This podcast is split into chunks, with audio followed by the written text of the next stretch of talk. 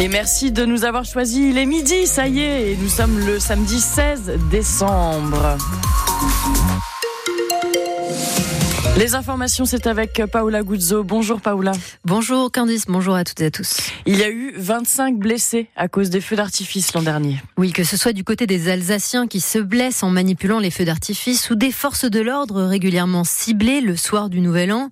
Alors cette année encore, ils sont interdits en Alsace. La police et la douane fait de nombreux contrôles dans les commerces qui respectent de plus en plus ce changement dans nos traditions. Selon Jean-Baptiste Perra, il est directeur de cabinet de la préfète du Bas-Rhin. On a vu que c'était bien respecté, donc là le, message commence après plusieurs années à être bien assimilé. Et puis on a vu aussi encore euh, des commerces qui vendent dans l'arrière-boutique ou euh, dans les caves, euh, qui ont des stocks encore de pétards qui sont interdits à la vente. Ces commerçants n'ayant même pas eux-mêmes d'habilitation pour vendre ce type d'artifice. Moins de commerce, mais plus évidemment de vente par Internet. On voit bien que c'est ça qui aussi se développe. D'où l'interdiction qui est faite hein, aussi dans l'arrêté de pouvoir se fournir par fret. Et euh, ça, on en découvre tous les jours des artifices qui sont commandés. Donc là aussi, euh, il y a un gros travail qui est fait par nos forces de l'ordre, par la douane, pour euh, intercepter ces colis et du coup ne pas les remettre à ceux qui les ont achetés et commandés. Et en une semaine de contrôle, les douanes ont, déjà intercepté des artifices dans trois camions. Deux manifestations auront lieu aujourd'hui à Strasbourg, une première en soutien au peuple palestinien et contre le projet de loi immigration rejeté lundi à l'Assemblée. Ça se passe à 14h, place Dauphine, une seconde, place d'Austerlitz à la même heure, pour détourner, pour dénoncer le manque d'hébergement d'urgence à Strasbourg. Selon les associations, presque 3000 enfants sont refusés chaque soir par le 115. Pour désengorger le train très emprunté en ce mois de décembre. La région Grand Est rajoute des trajets entre Strasbourg et Mulhouse. Deux trains sont ajoutés aujourd'hui dans les deux directions, deux autres demain et les deux derniers le 23 décembre. Deux hommes condamnés hier pour fraude au compteur Linky. Oui, ils avaient trouvé une manière de réduire fortement les factures des commerçants et des particuliers. L'un installait le système, l'autre, originaire des environs de Belfort, démarchait les potentiels clients.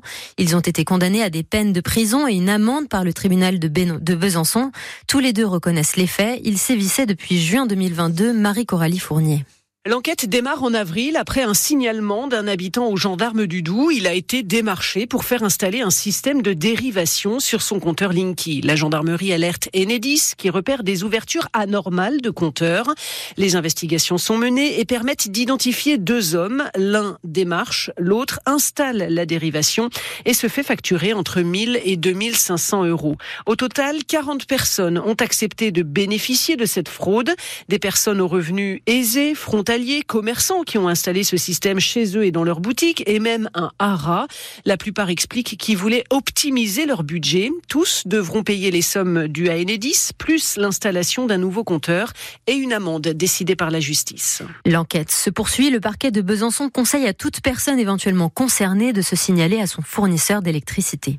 Un jeune homme de 22 ans est mort à Marseille. Ça s'est passé cette nuit. Des policiers ont tenté de le contrôler, mais il a fui et perdu le contrôle de son scooter. L'incident intervient une semaine exactement après la mort de deux adolescents de 17 ans en Seine-et-Marne.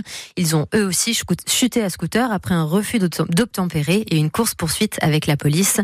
Une enquête a été ouverte. L'acteur Gérard Depardieu mérite-t-il toujours sa Légion d'honneur? Une procédure disciplinaire va être lancée par la grande chancellerie de la Légion d'honneur pour le déterminer.